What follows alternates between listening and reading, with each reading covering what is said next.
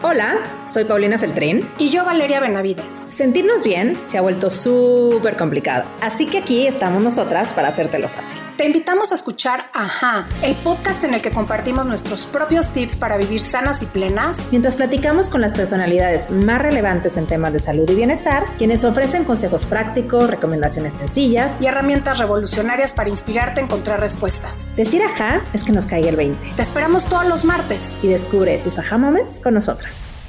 Hola, bienvenidos a un episodio más de Aha Moment Podcast. El día de hoy vamos a hablar de un tema que me encanta y que va a dar muchísimo de qué hablar porque en varios episodios ya me han escuchado decir que creemos que somos una especie en cautiverio.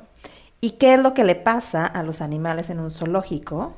Bueno, muchos de ellos se enferman, no solo física, sino mentalmente, y hoy vivimos en una sociedad que estamos viendo los estragos justamente de no estar conectados con nuestro estado más natural. Así que hoy tenemos con nosotras a Víctor Sadia. Él es una de esas personas que tienes que conocer si quieres ser parte de este movimiento en el que tratamos de cambiar el paradigma de la salud para que todos tengamos un futuro mucho más brillante, pero sobre todo más feliz y más sano.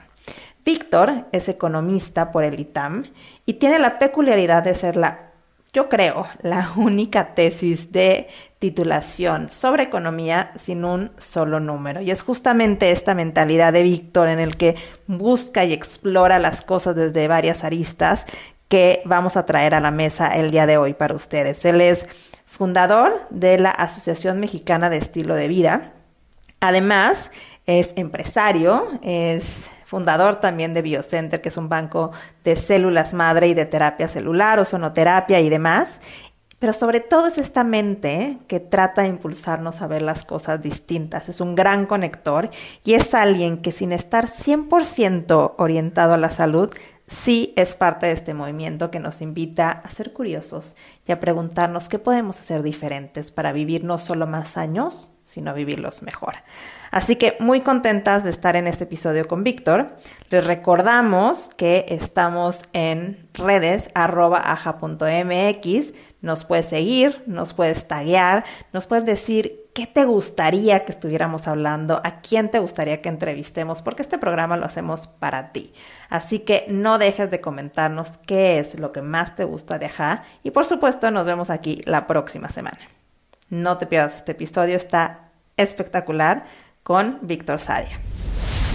El episodio de hoy llega a ti gracias al Congreso de Medicina de Estilo de Vida del AMEF la Asociación Mexicana de Estilo de Vida, con pilares importantísimos como los que siempre tratamos de inspirarte aquí en Aha Moment Podcast, como es la nutrición, el ejercicio, manejo del estrés, sueño, relaciones interpersonales y adicciones. Este congreso que será en Valle de Bravo 13, 14 y 15 de octubre es la gran oportunidad que tienes para escuchar y aprender en vivo de invitados maravillosos que nos han acompañado en Aha Podcast y también en ese proyecto Yo Sanador que traje para ustedes como la doctora Patricia Restrepo, Elisa Sacal, el gran Nirdo Shkora, Klaus Zaragoza, Camila Gilling, Juan Pablo Álvarez, todos ellos con episodios maravillosos que te invito a escucharlos nuevamente ahora porque son tan relevantes hoy como lo fueron cuando los grabamos. Así que gran oportunidad para verlos a ellos, pero también a otros invitados de gran renombre a nivel internacional. Así que si quieres asistir con beneficios especiales, mándanos un mensaje directo en nuestras Estamos como arroba aja.mx, a Valeria Benavides como Valeria Benavides B o a mí Paulina Feltrín, estoy como arroba. Y por supuesto, más información, todo el programa, todos los especialistas que estarán 13, 14 y 15 de octubre en Valle de Bravo en el Congreso de la MEV, lo encuentras en www.congresoamev.org, que es congreso a e. Gran oportunidad para escuchar a estos especialistas, pero también para inspirarte y descubrir más información, más tips para vivir sanos, plenos y llevar mejor cualquier condición. Así que nos vemos por allá 13, 14 y 15 de octubre en el Congreso de la MEF. Hola Víctor Sadia, bienvenido a Aha Moment Podcast. Gracias, estoy feliz de estar aquí. No, pues no más que nosotras, ¿no, Valeria? Que llevamos ya tiempo pensando en esta entrevistas, creemos que eres alguien súper polifacético y estamos mucho tiempo pensando de qué hablar contigo y creo que le atinamos porque sentimos que va a ser una plática interesantísima. Yo todo el tiempo estoy diciendo eh, que somos una especie en cautiverio, ¿no? ¿Y qué pasa a las especies en cautiverio? Pues un poquito lo queremos analizar contigo, eh, pero primero te queremos conocer un poquito más. Me encanta, gracias, gracias. Y esta palabra de polifacético se me hace, eh, ahorita la he estado pensando mucho, ¿no? Porque como que lo, lo, decimos, ay, es muy polifacético, tiene muchas cosas, pero seguimos sin, sin pensar que todos somos polifacéticos y que todos tenemos muchas personalidades y muchos intereses y muchas experiencias y como que decidimos elegir una sola identidad o un solo rol o una sola profesión y yo creo que somos más polifacéticos que unifacéticos, pero, pero como que no nos gusta decirlo mucho. Yo creo que hay que decirlo más cada vez. Justo nos encantaría entender un poco más, porque tienes un recorrido súper, súper largo eh, y, y, y, hay un tema con el que queremos empezar a conectar para que la gente te conozca un, poco más. Tienes una mente súper privilegiada, eh, estudiaste una carrera, pero después hiciste una tesis también muy interesante que no tiene mucho que ver, pero al final seguro se conecta de alguna forma con todo esto que haces hoy. Y justo nos encantaría entender un poquito cómo es ese perfil profesional con el que empezaste tu carrera profesional primera, por decir, porque hoy evidentemente te dedicas a otras cosas en esa, en esa manera de ser polifacético, pero como para entender de dónde viene, de dónde viene Víctor, eh, cómo empezó su carrera profesional, en dónde se visualizaba en ese momento y después cómo llegó a lo que está haciendo el día de hoy en medicina estilo de vida.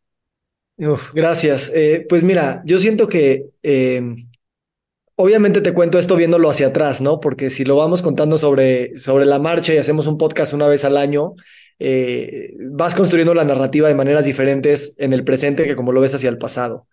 Pero pues como no podemos irnos ir al, pasado literal, te diría que yo, yo pues crecí pensando que algún día me iba a dedicar a algo relacionado a los negocios, pero sin ninguna claridad. Eh, la verdad que yo quería estudiar como medicina, pero en la época de la prepa y irte a área 2, que era la área de, biología y así, pues era, era más, más, más, pues mucha chamba, ¿no? Entonces nos íbamos más al área 3, que era la administrativa y la de los negocios, donde había más desmadre. Y, y pues ahí me quedé y luego la verdad me quedé como perdido en un limbo de no saber qué hacer y terminé estudiando economía por una razón muy eh, fortuita en el sentido de que yo no la escogí, yo iba a entrar a relaciones internacionales porque me parecía que era una carrera más amplia y tenía muchas opciones. Pero un día en una borrachera le mandé un mensaje a mi papá, un mail, yo estaba del otro lado del mundo. Dije, oye, chécate el temario de, economía, está interesante. Yo ni me acuerdo que lo estaba leyendo. Y a los tres días me manda un mail mi mamá, este, felicidades, ya te inscribieron en economía. Entonces, mira, yo no tenía mucha, eh, todavía razones fuertes para elegir una que otra, entonces me quedé en economía. Pero desde el principio, eh, yo siempre, sí, siempre he sido muy lector y siempre he sido muy de, de, pues, muy curioso en todos los sentidos, ¿no? Y, y la economía siempre se me, a mí se me aparecía como muy cerrada. Y yo desde el principio dije, a ver, está muy interesante, pero pues, como que todos quieren pensar que todos son robotcitos caminando en la calle y en un pizarrón vamos a poder predecir su comportamiento. Y eso a mí no, no, no, no, no me latía.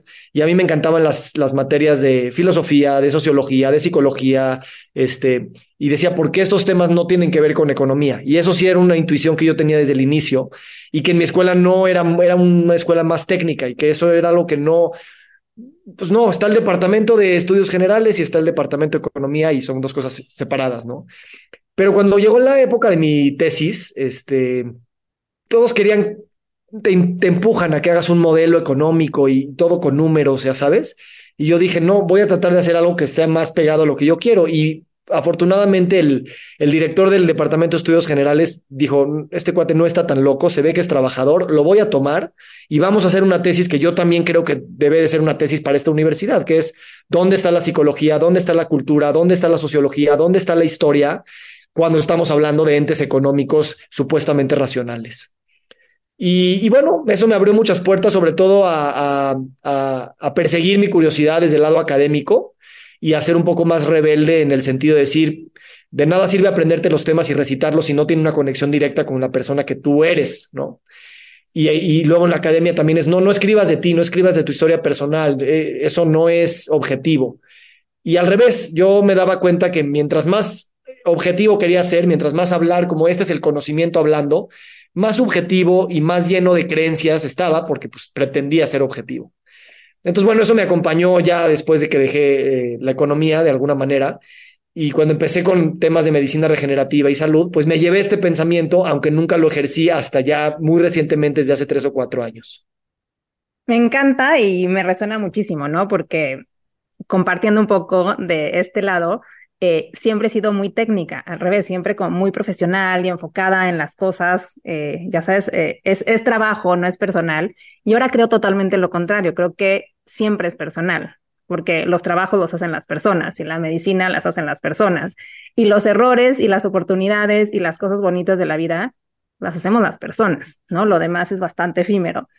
Y te vemos en muchas facetas, ¿no? Me encanta que tienes eh, esta parte de, economía, pero también que eres, creo, la única tesis del ITAM que no tiene ni medio número en su tesis, ¿no? Lo cual me parece increíble y habla de esta mente también y esta personalidad sumamente disruptora.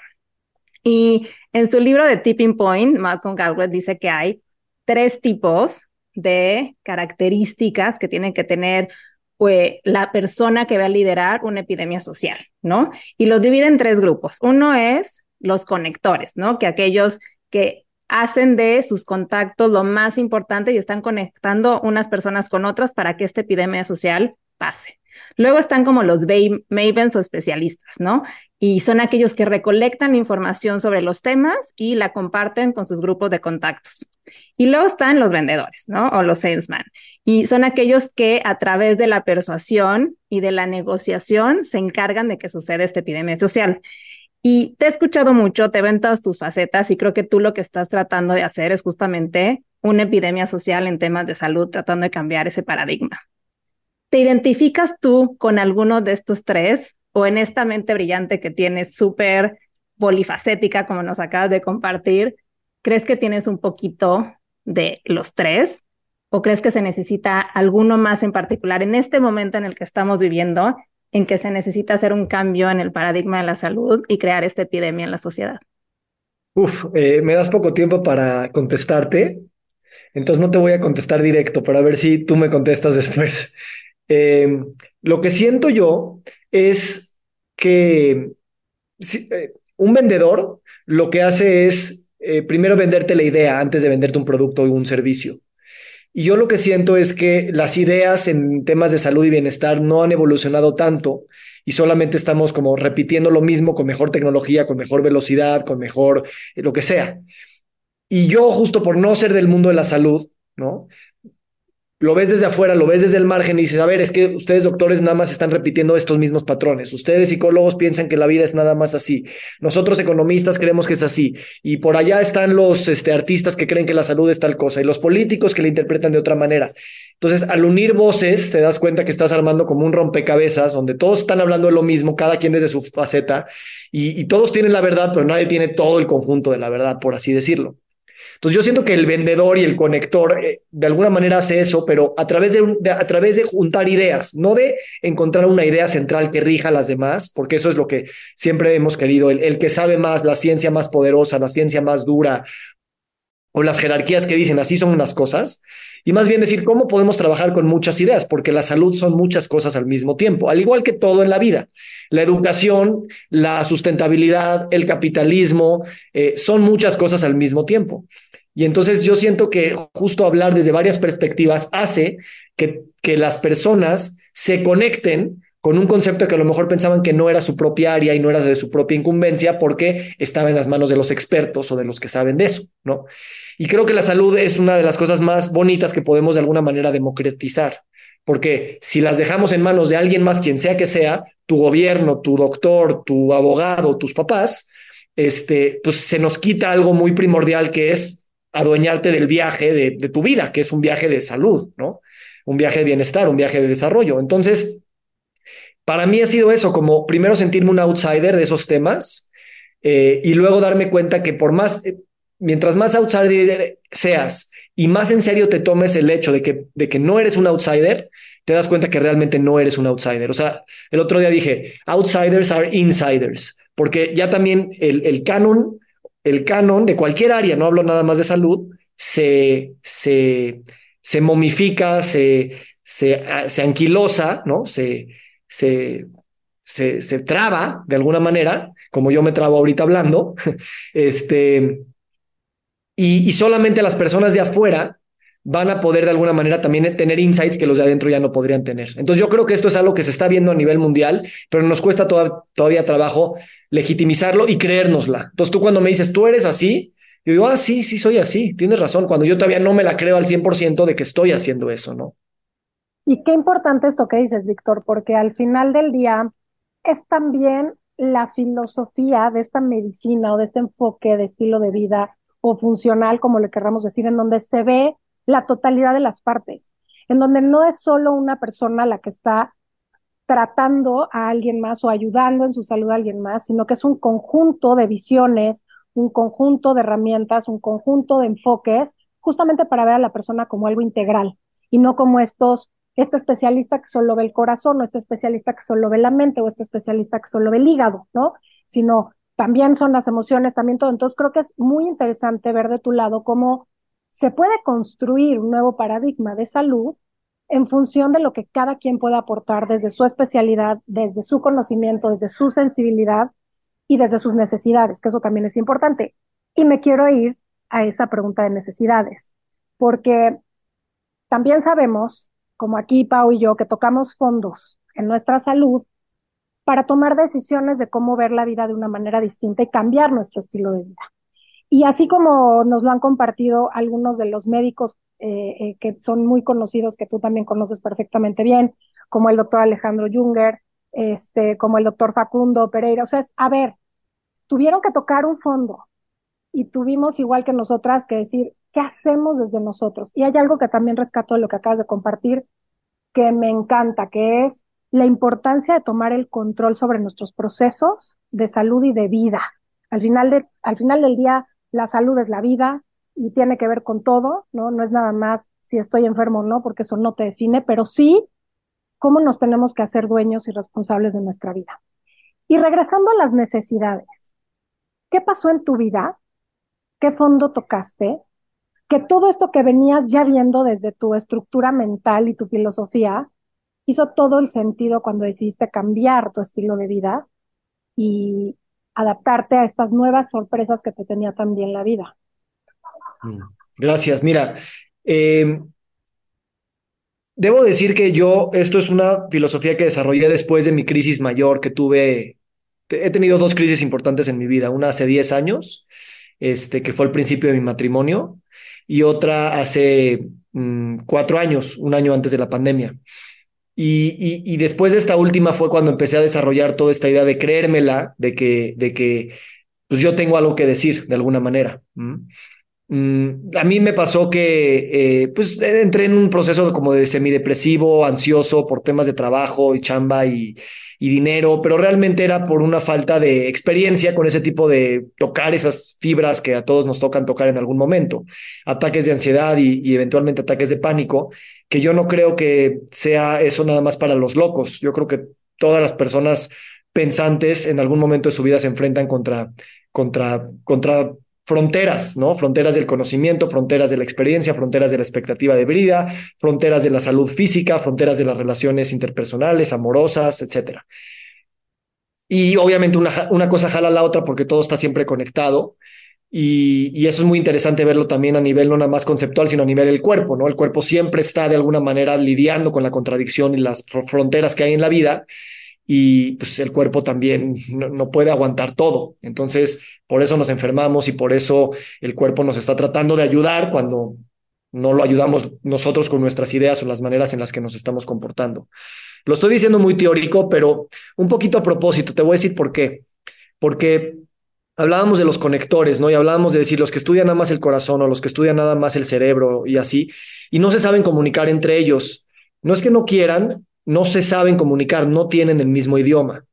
Y por eso es, es un poco tramposo decir, es que nada más que lo integren, pero toda su filosofía de vida y todo su conocimiento no, no habla, uno habla de idiomas, uno habla chino y uno habla japonés, ¿no? O, uno habla suajili y uno habla japonés, o sea, ni siquiera tienen la misma, el mismo origen y la misma eh, estructura semántica, ¿no?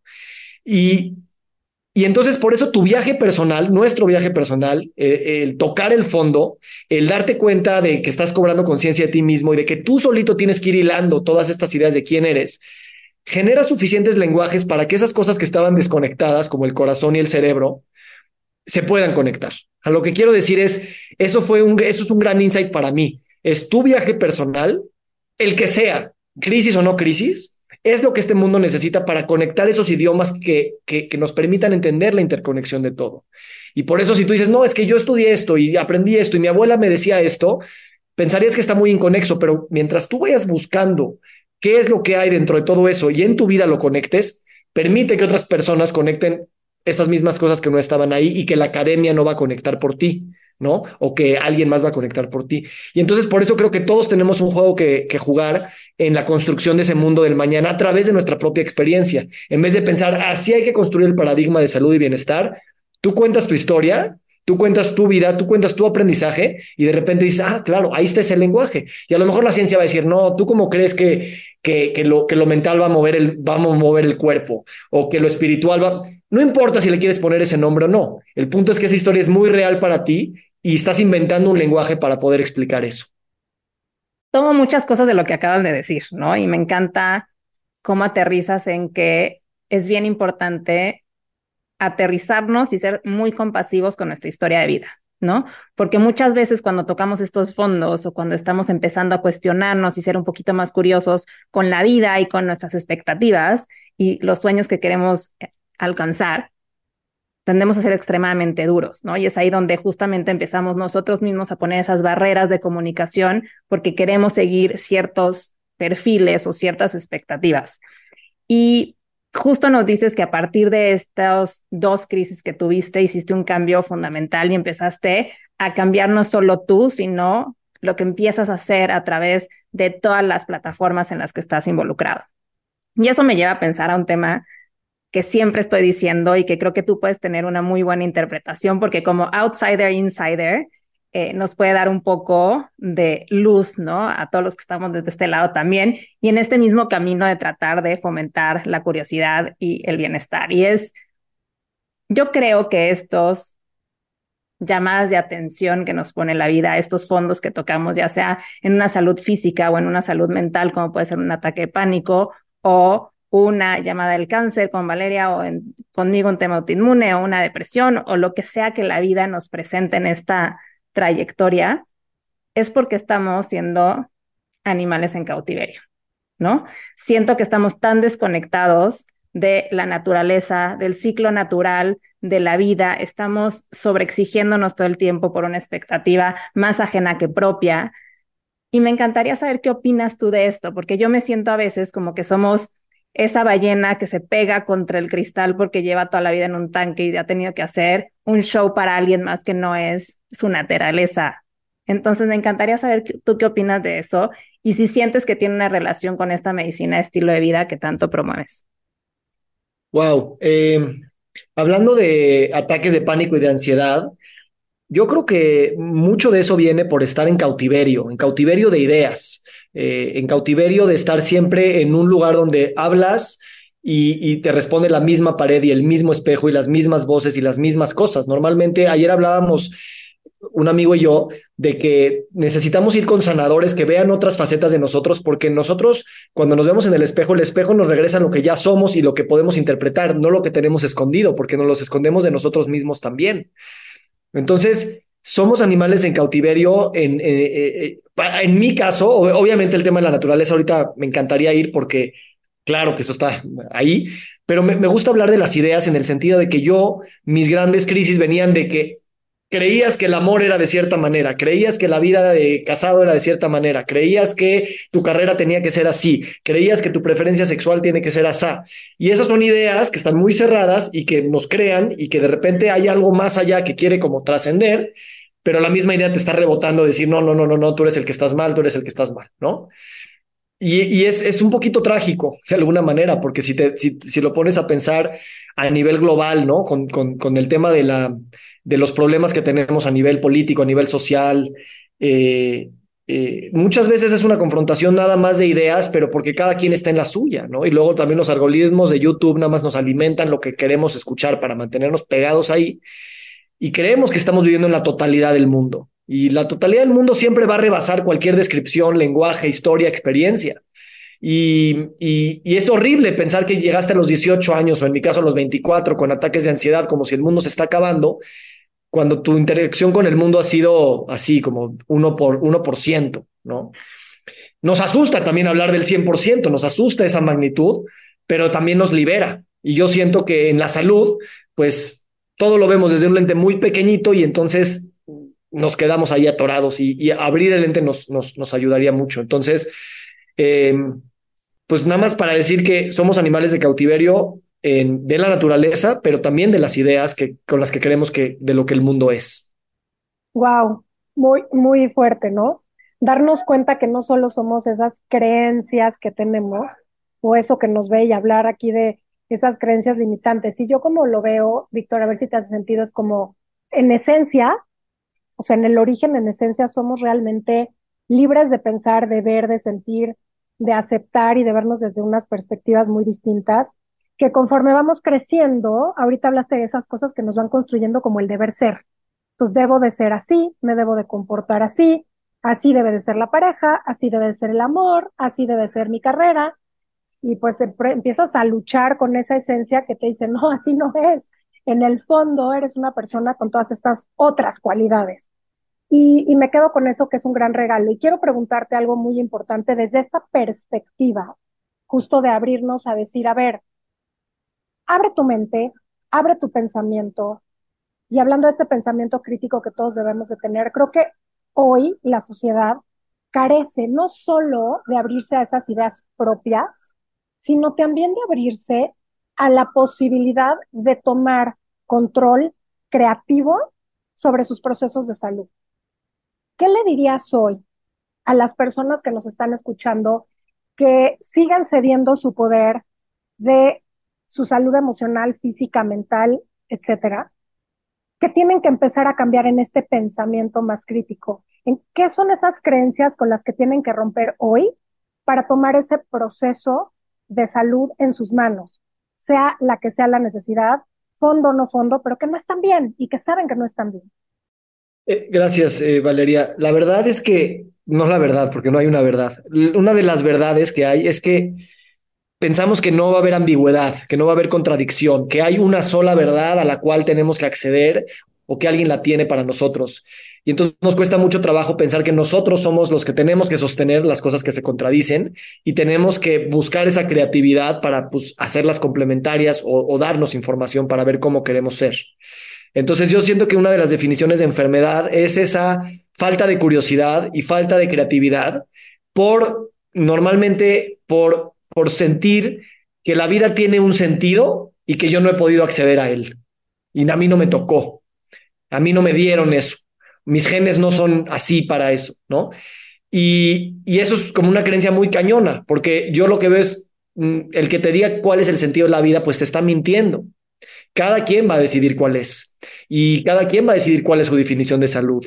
Entonces también tú te estás apropiando de lo que se supone que es una definición de salud eh, y, ni siquiera te, cuestionas la idea de que a lo mejor esa no es tu definición de salud como de cualquier otra cosa. Ahorita se me viene a la mente el ejemplo de, de, del doctor que quiere alargarle la vida a su paciente por, por, por todos los medios posibles, porque lo que quiere es curarlo, quitarle la enfermedad. Pero por otro lado, si piensas en la palabra sanar, a lo mejor hay otras maneras de sanar, independientemente que a lo mejor su vida no se pueda alargar. ¿No? Si ese es el único criterio que se tiene de la verdad de, lo que es la curación y la sanación, pues vas a, vas a diseñar un proceso terapéutico para tu paciente de una manera muy diferente, ¿no? Y aplicado a ti es lo mismo. ¿Cuáles son esas ideas eh, que crees que, que, que, son rígidas y que te están a ti afectando, ¿no? Entonces yo, yo lo que diría es esto suena muy cuando, cuando tú estás en un momento vulnerable, ¿no? Porque dices, ¿qué les dirías a estas personas? Estás en un momento vulnerable, estás en un momento ansioso, estás en un momento con miedo, estás en un momento de algún tipo de enfermedad, como lo quieras definir. No quieres a un Víctor que te esté diciendo, toma tu poder, es creativo, hay contradicciones. Pues porque ese sufrimiento lo que quiere es una respuesta inmediata, quiere una salida, quiere una pastilla, quiere, quiere algo de que agarrarse, ¿no? Y en mi caso, mmm, mis, mis, mis, grandes ataques de ansiedad han venido cuando, cuando, cuando pierdo toda esperanza de que eso es posible. Entonces, ¿cómo, ¿cómo yo mantengo mi salud mental? Por un lado, sí puedo controlar cosas, me estoy yendo un poquito para la tangente, pero que sí puedo controlar algunas cosas, pero otras cosas no puedo controlar y aprender a estar lo más bien con esa historia, ¿no? Que puedo hacer muchas cosas para evitar el cáncer y prevenirlo y en su momento tratarlo, lo que sea, pero el cáncer me sobrepasa. Y la realidad del cáncer en la humanidad me sobrepasa. Y tengo que también aceptar, integrar y perdonar que el cáncer existe más allá de la comprensión humana. Este, no, no significa que eso me va a acercar a la, a la curación, pero me acerca al hecho de decir, eres una minúscula parte del universo y, y no te creas que eres más, porque creerte que eres más también te va a hacer sufrir, pensando que puedes controlar la muerte, controlar la enfermedad, este, y ese tipo de cosas. Entonces son como, como fuerzas muy grandes, yo pienso en esas cosas en todo el tiempo, eh, pero para regresarlo a tu pregunta es, eh, simplemente atrévete a tú también definir lo que tú quieres definir. Y en ese proceso, claro que nunca vas a terminar, pero al menos te vas a sentir que estás presente en la ecuación y no eres ni una víctima ni tampoco un, un ente que no puede hacer nada. Puedes hacer algunas cosas y no todas. Y creo que eso es parte del proceso de la salud. Simplemente es jugar con esas fuerzas, saberte que puedes mover algunas y otras, simplemente observarlas. Y creo que transitar así la vida, eh, eh, pues es más humilde y tal vez es a veces más difícil, pero se vuelve más fácil cuando también sueltas todo lo que creías que no podías soltar, que es controlar todas las variables de las que te dan miedo. Me gusta darle El control, darle el control a un médico es soltar, así como darle el control a, o sea, así como querer controlar todo, es justo el punto medio, ¿no? Sí, tú, tú eres un agente y, o sea, ese punto medio, a mí no me gusta hablar del punto medio en el sentido de que nunca sabes cuál es, pero es una búsqueda constante de que puedes pretender buscar un punto medio y siempre tú vas a estar jugando con esas fuerzas y siempre va a haber contradicciones y siempre te vas a caer un poquito de un lado y te tienes que ir al otro y, y nadie tiene ese punto medio entonces, nada más acordarte que es como una búsqueda constante y pues ahí, ahí vas dejando un rastro, vas dejando una historia, vas dejando una experiencia que también tu cuerpo a lo largo del tiempo pues recuerda esas experiencias y ya tiene una resiliencia mayor, ¿no? Y, y, ese tipo de cosas. Entonces, para mí es como siempre un proceso de estarme equilibrando. Cuando creo que estoy en el equilibrio es cuando estás peor, porque el, el, el punto fijo no existe. No hay nada fijo en la vida. Sí, y esto me lleva mucho. Una de mis series favoritas de la vida es Ted Lasso, y hay una escena increíble en la que cuenta este eh, poema de Walt Whitman, en que dice, este gran poeta americano, dice, sé curioso, no juicioso, ¿no? Y creo que cuando abrazamos la vida desde la curiosidad, que es cuestionarnos y saber empezar a hacer estas preguntas y a investigar si realmente me hace sentido o no me hace sentido, si hay otra posibilidad, si hay otra arista desde donde lo pudiera ver, si hay otra forma de integrar información o integrar relaciones o lo que sea que queramos hacer, es mucho más sencillo hacerlo desde la curiosidad que desde el juicio, ¿no? Y desde ahí partimos para hacerlo de una manera más linda y más compasiva, porque sin duda sí creo que la amabilidad y la compasión pueden cambiar al mundo. Y bueno, quiero regresar, perdón que sea tan necia, ¿no? Pero a todos los que nos escuchan y a ti en particular, Víctor, pero me encantaría regresar a este tema de que somos animales en cautiverio. Y lo que le pasa a los animales en el zoológico es que de una u otra manera se enferman. Se enferman, siento yo, porque son privados de la libertad, ¿no? Privados del estado natural. Y ahí en, en seres humanos lo podemos interpretar en ideas, comportamientos, pero también en este alejamiento de la naturaleza y esta falta de conexión con nosotros mismos. Siento que entre más estamos inmersos en una ciudad, ¿no? Con unos ritmos totalmente acelerados, donde estamos desfasados de las de cómo nuestro cuerpo se mueve de forma natural, cómo duerme, despierta, come, etcétera, más lejos estamos de la salud, ¿no? Y en esta búsqueda del equilibrio, que puede ser bastante falso el concepto a veces, sí creo que estar más en contacto con la naturaleza nos acerca más esta forma intuitiva totalmente nata en los seres humanos de buscar ese equilibrio, tanto mental como físico. Entonces me encantaría tú que estás súper metido en estos temas, que eres súper curioso, ¿cómo lo interpretas tú y si ves una relación en esta desconexión de la naturaleza con nuestra desconexión de la salud? Primero que nada, decir que eh, en tu pregunta está la respuesta, ¿no? O sea, obviamente eso sucede y podemos entrar a todas las razones por las que podemos entender que separarnos de esa naturaleza nos enferma. Pero, y, vamos si quieres, pero decir que...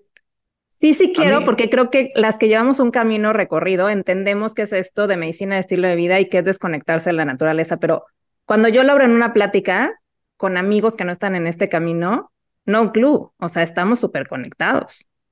Sí, mira, por ejemplo, la diabetes en México se quintuplicó en 25 años, eh, entre el 1994 que se firmó el Tratado de Libre Comercio y, 25 años después. O sea, los genes no cambian en 25 años. El poder de, de decirle no a un chocolate o a un dulce no cambia en 25 años. Lo que cambia es el contexto en el que estamos viviendo, ¿no? El sedentarismo, la cantidad de tiendas de autoservicio y lo que se vende en ellas, este, la cantidad de horas que pasamos en una pantalla.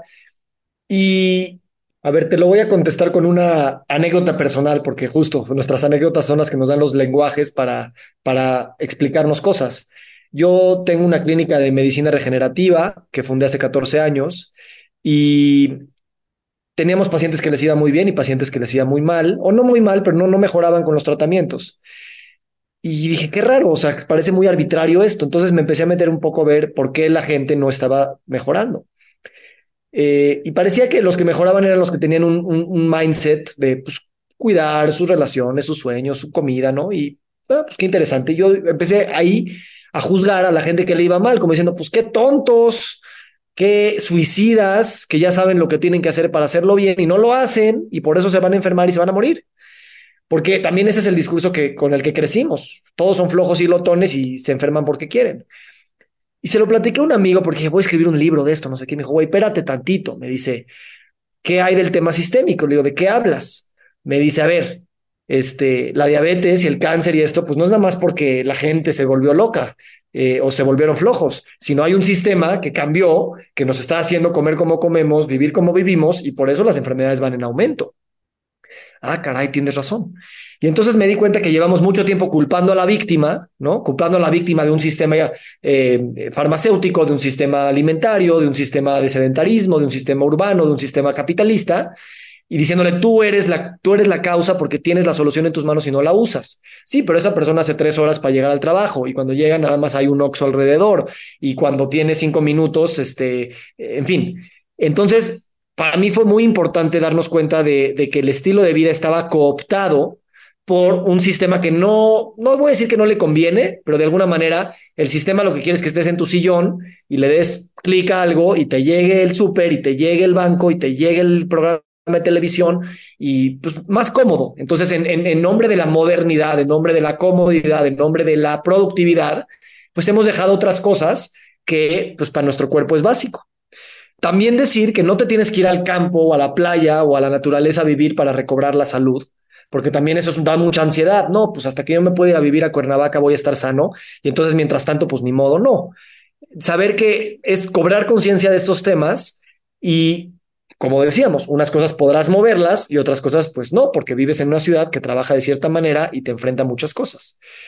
Entonces, para mí es eso, como no, no tomar el rol, porque al principio cuando empecé con estilo de vida tomaba ese rol de criticar a los malos, ¿no? A los empresarios que nos enferman y a los políticos que son corruptos y, al, y, eso no lleva a ningún lugar. O sea, es un tema que está todo, todo entretejido y lo que quiero es por eso le llamo estilo de vida en conciencia, porque cada quien lo va a tener que vivir de otra manera, cada, cada quien lo va a tener que ajustar a su forma de, de, de sus condiciones materiales y circunstanciales y cambiarle la narrativa, no hacer la comida sana y, el ejercicio y el manejo del estrés y el sueño como lo aburrido, como lo que tu doctor te mandó, pero eso es lo feo. Y yo creo que ahí hay mucho que podemos hacer, porque si vemos esas cosas como algo que no se vean como de hueva, como se vean como algo impuesto por afuera, este, pues nunca va a ser sustentable, porque pues nadie quiere pasarse la vida haciendo cosas aburridas y, y, chafas, ¿no?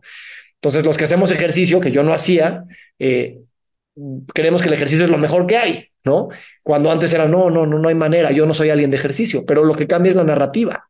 Entonces, para ahí, para ahí creo que podemos salir mucho del cautiverio, literal, a través de las ideas del cautiverio que tenemos en las ciudades, de cómo estamos viviendo y encontrar esos equilibrios en tu propia vida. Y digo, hay gente como yo que pues, tuvimos el privilegio de poder salir de la ciudad y, y, encontrar otra manera de vivir, pero, pero eso no, no, no es exclusivo para, para esa gente, ¿no? Me gusta mucho cómo lo dices y me recuerda esta película de Jim Carrey, The Truman Show, que él vivía feliz por la vida y de repente llegó un momento en que se da cuenta que todos eran actores, ¿no? Y creo que aquí es un poco empezar en este despertar de cuál es el actor de Big Pharma, cuál es el actor de Big Food, cuál es el actor político, cuál es, ¿no? Y empezar a crearnos nuestra propia narrativa y lo que nos funciona para poder cambiar este ambiente interno sin necesidad de cambiar el ambiente externo. E-, esa película es súper simbólica, hablando de cautiverio. Eh, eh, y es muy tenebrosa, ¿no? En el sentido de que, de que esas personas están ahí para dirigir tu vida. Y eso es algo muy cañón, porque sí existen esas fuerzas, estamos hechos de esas fuerzas, y normalmente son fuerzas que están subyacentes por abajo del agua. Ahora, si hay un plan maestro y un director de, de cine que está moviendo esas piezas, es una historia, pero el es que esas piezas están ahí y en su automatismo y en su cosmovisión, pues nos crean como nosotros somos. Entonces, el, el, el, el momento simbólico de, de, romper eso, que lo rompes no una vez por todas, en cada etapa de tu vida vas rompiendo barreras, no, no terminas de salir del Truman Show, pero vas, vas de alguna manera abriendo fronteras y cobrando conciencia de, de, que sigue siendo un, un, jugador en un juego de muchas personas. Eh, eh, y, ya, ¿no? O sea, el chiste no es, no es prometer que puede salir, porque también eso, este, pues es también ficticio, ¿no? No, no podremos conocer la última verdad. Entonces, ¿cómo le hacemos para pasárnoslas bien mientras jugamos este, jugamos este juego, actuamos esta obra? Eh, y bueno, eso aplica a temas existenciales de la vida y la muerte, pero también para temas muy prácticos de qué decidiste desayunar o cómo decidiste llegar a tu trabajo o agradecer antes de dormir este, eh, ese grado de decir yo, yo agarro mi individualidad y creo mi propia personalidad y creo mi propia historia. Y entonces eso es bien bonito porque pues, eso es una de las definiciones de salud, crear tu propia historia, independientemente que esté afectada por muchos factores. Oye, Víctor, hemos escuchado una parte de cómo llegas a lo que hoy te dedicas. Ahorita nos mencionaste muy por encimita eh, que eres fundador de Biocenter y que, que haces cosas en relación a medicina regenerativa, así está bien dicho. Y también sabemos que eres fundador de la Asociación Mexicana de Medicina de Estilo de Vida, que es justo un poco de todo esto que hemos estado hablando. Con todo esto que nos compartes, que tiene que ver con tu historia personal, que tiene que ver con tu visión, que tiene que ver con la manera en la que ves la vida, ¿cuál es tu sueño, Víctor, al tener estas dos grandes organizaciones tangibles o grandes espacios muy tangibles que unen no solo tecnología, no solo nuevas tendencias, no solo salud, sino también un sueño. ¿Cuál es ese sueño, Víctor? Mm, gracias. Obviamente es un sueño en constante creación, eh, pero te voy a decir algunas cosas que he tenido muy presente trabajando en el ecosistema de salud y trabajando de cerca y platicando y conociendo y teniendo muchísimos amigos en, en las profesiones de la salud, en los negocios de bienestar, en wellness. Eh, en, en, primer lugar, una cosa que me encantaría hacer es quitar las jerarquías. Eh, o no quitarlas, también eso es pensar que podemos salir del Truman Show, pero cuestionar las jerarquías, ¿no? Que el doctor es el más importante y que después sigue el nutriólogo y que después sigue el, tal vez el psicólogo y hasta abajo viene el coach, ¿no? Yo quisiera pensar que todos somos iguales. Cuando vamos al Congreso, no pensar que el escenario principal es los que saben y los que están abajo son los que no saben. Eh, esas palabras de paciente y ese tipo de cosas me gustaría romperlas. Me gustaría también salir de los consultorios. Me gustaría que la salud sucediera en las calles, en los parques, en los centros deportivos, en las iglesias. Y ahí estemos discutiendo de estos temas de salud y bienestar, porque ahí es donde están sucediendo y no esperarnos a estar en una clínica con el experto bajo la luz blanca. Otra cosa que me interesa mucho es el, el, el, el, el no culpar, ¿no? Porque todos no sé, lo decimos, jugamos, estamos en una obra con muchos actores que no podemos controlar, pero sí sabemos quiénes son los buenos y los malos y siempre los estamos señalando. Pero, pues, eh, tal vez una de las definiciones de enfermedad es estar juzgando, como decía Walt Whitman, mejor sé curioso, ¿no? Porque tú no puedes asegurar que si estuvieras en esa misma postura, con esa bata blanca, o en ese puesto de gobierno, o en ese puesto eh, eh, de padre de familia, o en ese puesto de empresario, no estarías haciendo lo mismo, ¿no? Eh, y entonces, esa, la idea de la empatía, ponerte en los zapatos de los demás, es fundamental en recalibrar lo que le estamos dando de significado a la salud. Y entonces mi sueño es como dar más testimonios y voces personales de cuáles, cuáles son realmente tus dilemas que te permiten decir algunas cosas en público y algunas cosas no porque pues tu institución te lo prohíbe o porque no quieres perder tu reputación o lo que sea. Y darnos cuenta que todos tenemos, o sea, seríamos igual que esa persona. Y ahí podemos empezar a tejer, ok, si esa persona no es tan mala y esa persona no es tan mala y esa persona no es tan mala y todos queremos salud y todos queremos bienestar y todos queremos longevidad, porque pues sí, entonces quitarnos la idea de la, culpabilización, porque siento que hay muchas cosas y por lo tanto cuando hablas de culpa hay mucho perdón, hay mucho que perdonar y también uno tiene que perdonar a McDonald's y tiene que perdonar a Coca-Cola, porque si no, este, nos quedamos en esa dinámica ¿no? Perdonarte a tus papás de que te traumaron, perdonarte al, doctor que se equivocó, perdonar a que no se sabía que eso era cancerígeno y llevas expuesto toda tu vida a eso. Eh, así pasa. Entonces, más acciones colectivas de sanación, de, de, perdón, creo que son fundamentales también, son parte del sueño que, que, que visualizo. Me encanta y hablas como de este nuevo paradigma de salud, ¿no? Donde la salud sale del consultorio y se vuelve parte de, de nuestro camino, de nuestra historia, de todos lados, porque al final del día, justo la medicina de estilo de vida habla de eso, ¿no? De cómo tu estilo de vida, que es lo que haces todos los días, a todas horas, genera lo que vas a hacer, ¿no? Las decisiones de quién eres mañana las tomas hoy y las tomas en cada segundo.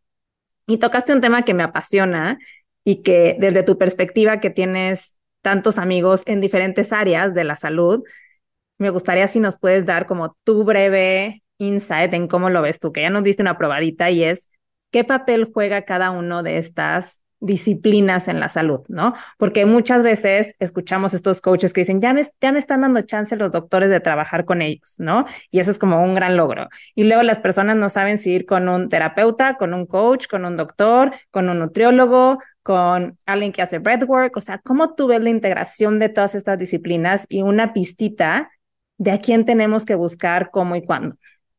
o cómo se acompañan estos procesos? Tengo dos versiones de la respuesta. Eh, te voy a dar las dos. La primera es el trabajo multidisciplinario es importantísimo y no lo sabemos hacer. No hablamos los mismos idiomas, los coaches y los psicólogos y los nutriólogos y los médicos y tenemos que aprender a trabajar juntos. Em, yo soy muy partidario de los procesos de coaching porque el coaching de alguna manera eh, es más un viaje de conocer a la persona desde, desde, desde, la persona y de ahí ver lo que está sucediendo afuera que una teoría tratada de aplicar a la persona. O sea, el coaching es una teoría mucho más reciente y mucho más orgánica, aunque también tiene cosas que lo que es la psicología, que tiene 100 años y que tiene pues, una cantidad de ideas que quiere aplicarle a alguien, igual con la medicina, etcétera. Eh, y me gusta mucho el coaching porque no te pretende dar respuestas, y el paciente va a seguir su propio camino y normalmente los coaches no son médicos y psicólogos, son personas, diseñadores, ingenieros, este, peatones que tuvieron un trancazo en la vida, que se levantaron, que saben lo difícil que es transformar quién es uno y entonces está más, yo creo, más listo para entender esa complejidad a la hora de acompañar a alguien más. Entonces a mí me hace mucho sentido trabajar con coaches, este, porque no creo, y esto es una idiosincrasia mía, pero no creo que los, la mayoría de los problemas de la salud necesiten diagnósticos especializados, ni análisis genéticos muy cañones, ni suplementos que traigan de África, ¿no? Sino pues, cosas básicas del estilo de vida, de las relaciones, de la narrativa con la que nos contamos nuestra vida. Entonces, trabajar más a nivel horizontal a mí me hace mucho, mucho sentido, ¿no? Por otro lado, y esto exhorto, y, lo, todavía lo digo en voz bajita, ¿no? Como que todavía me da miedo decirlo, pero, pero ¿qué pasaría si en un futuro no tengas que escoger entre el doctor, el médico, el coach, el nutrólogo, porque la misma persona sabe un poquito de todo eso, ¿sabes? Y entonces, mm, como cada quien va a terminar diseñando su propio viaje, pues a lo mejor yo te conozco muchos doctores que saben que el problema de un paciente es que perdió a su mamá en un accidente a los 19 años y saben que todo aparece de ahí, pero que dicen, yo no soy el psicólogo, yo no tengo esas herramientas, se lo, se lo refiero a alguien más, pero ya lo viste, ya te lloró en la consulta, ¿no? ¿Qué pasaría si ese médico diría, bueno, está bien, a lo mejor no a la primera, pero a la segunda, a la tercera, o te vas a un cursito de algo y te atreves a entrarle al tema? Claro que no se lo vas a resolver, pero pues está entretejido con lo que tú quieres hacer también. Entonces también exhorto mucho a eso, a, a, sí me encanta la super especialización, pero creo que tenemos demasiado sobre especialistas y muy pocos, no voy a decir generalistas porque pareciera que es peor, hablando de jerarquías, pero sí como especializado en esto, en esto, en esto, en esto, y lo estoy tratando de hacer funcionar. Las personas con las que yo voy, cuando yo tengo temas, son los que veo así, no los veo como el especialista de tres doctorados en la uña del pie, sino sabe de esto, sabe de esto, además tiene un restaurante, además toca guitarra y además, este, eh, pues yo que sé, una vez me lo encontré en la calle y vi que dio, dio una limosna y me cayó bien, ¿sabes? Y, y, y a final de cuentas lo que sana es ese vínculo, lo que sana es esa historia de la otra persona Claro que hay cosas muy especializadas, no estoy hablando de ellas, pero en general lo que veo es cómo conducimos nuestra vida en el diario, pues nos parecemos mucho todos.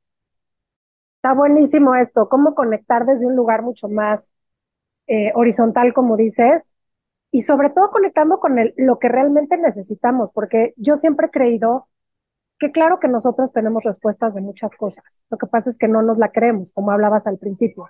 Entonces, sí, de pronto sabemos de dónde viene alguna limitante, de pronto sabemos de dónde viene algún malestar, de pronto sabemos por qué estamos deprimidos, pero pues a veces queremos que el otro nos lo diga. Y creo que esa es parte justo de esta autoconciencia y responsabilidad. Y abonando un poco a esto que comentas, ¿cuál crees entonces tú que es el rol de nosotros como personas en este nuevo paradigma, en términos de cómo debiéramos de conducirnos si lo tuvieras que poner en dos o tres cosas que te hace sentido para tratar nuestra salud? ¿Cómo es el nuevo rol que deberíamos todos de tomar? Yo creo que empezar diciendo no sé. Eh, y está bien. Sería muy bueno, sí, exacto. Vale. Aceptar eso.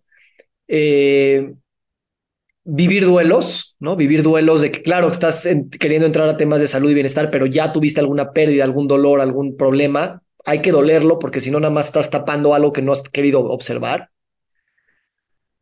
Em, hablar con, con mucha vulnerabilidad sobre las cosas que te duelen a ti, desde tu intuición, no tienes que, no tienes que, o sea, cuando un médico te pregunta cómo estás, dile, ya sabes, con, con, con la mayor vulnerabilidad que puedas decirle cómo estás.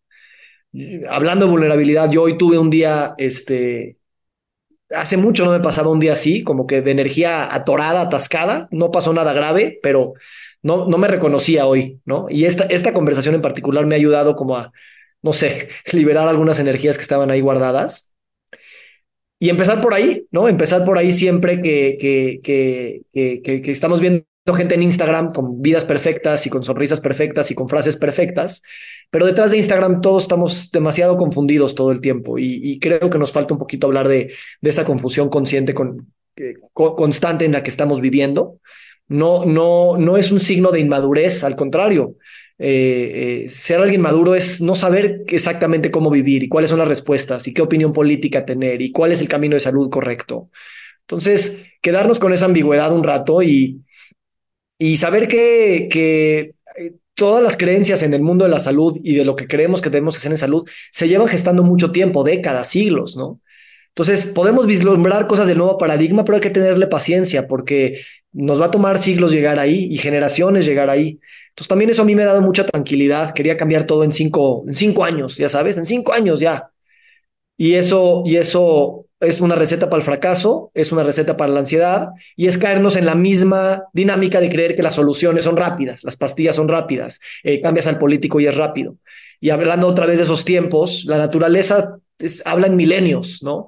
Y nosotros mm, se nos ha olvidado esa, esa concepción del tiempo. Y, a final de cuentas todo te termina derivando en eso, Valeria, esa, esa reconcepción del tiempo. Como quieras ver tu vida 50, 60, 80, 90 años, eh, pero también la eternidad existe en un minuto, en un minuto bien aprovechado, en una sonrisa bien dada, en un abrazo bien abrazado. Y ahí veo yo un, una valentía de resignificar el tiempo para ti, que nadie más va a entender porque pues vivimos en esa prisa, pero para ti cambia la concepción. Y entonces si logras redefinir el tiempo, pues eh, en filón, pues redefines muchas cosas de tu muerte, de para qué quieres tu salud, de cómo quieres invertir este momento, ¿no? Y, y, digo, todos tenemos distintas circunstancias, yo hablo desde muchos privilegios y desde mucha comodidad que siempre he tenido, y entonces no puedo hablar que esto sea universal, pero sí creo que es universal el hecho de que nadie tiene la respuesta y, y hay que decirlo más. Retomo dos cosas importantísimas de lo que acabas de decir, Víctor. Uno es aprender a abrir puertas, ¿no? Hace rato decías, hay que empezar a ponernos a todos en, en la misma jerarquía y no tomar escalas, ¿no? Y creo que una de las cosas que uno tiene que hacer también es cuando estás con un médico decirle, hago todo esto. Y todo esto creo que contribuye al proceso. Te pueden tirar a loco, pueden creer que no funciona, pero vas a encontrar ciertos especialistas que sí van a estar abiertos a escucharte y eso no solo va a beneficiar al médico, va a beneficiar a muchísimas otras personas que pueden encontrar ese camino y eso me parece importantísimo de compartir nuestra historia, especialmente con esas personas que creemos que se pueden beneficiar más, que a veces es tu médico, que nadie les ha dicho que todo esto también funciona, ¿no? Y la otra cosa que retomo es este tema del tiempo. Es algo que Valeria y yo estamos trabajando mucho en el encontrar tiempos, espacios, pausas, entender que tenemos que dejar de correr. Yo digo que estoy, eh, soy una workaholic en rehabilitación y entonces siento que estoy en el tren bala ¿eh?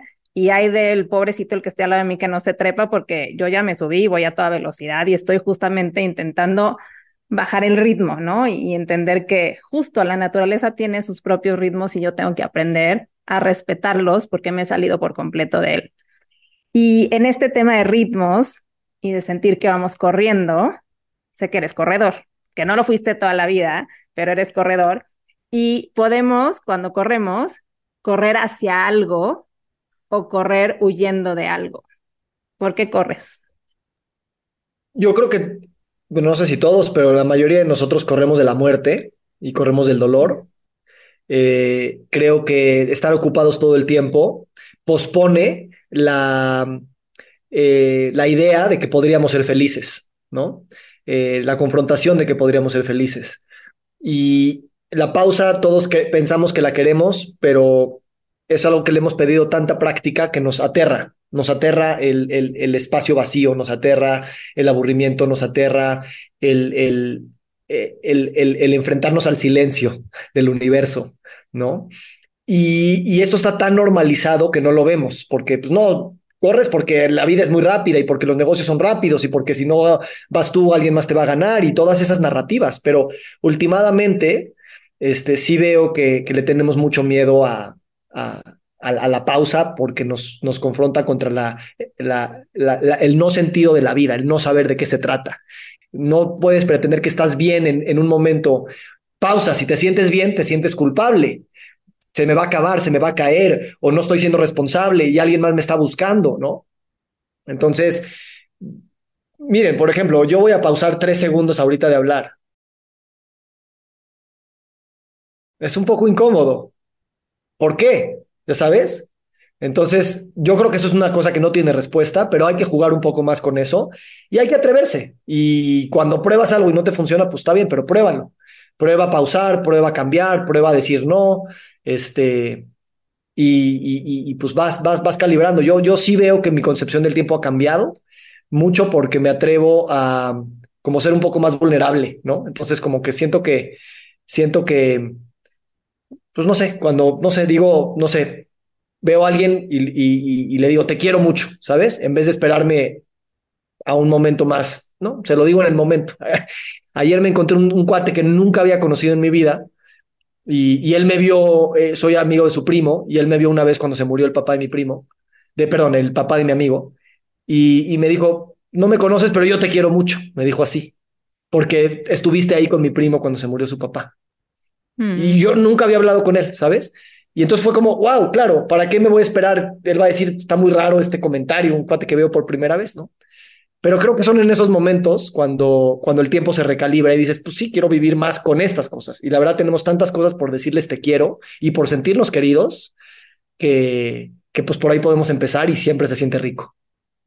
¡Ay, qué lindo!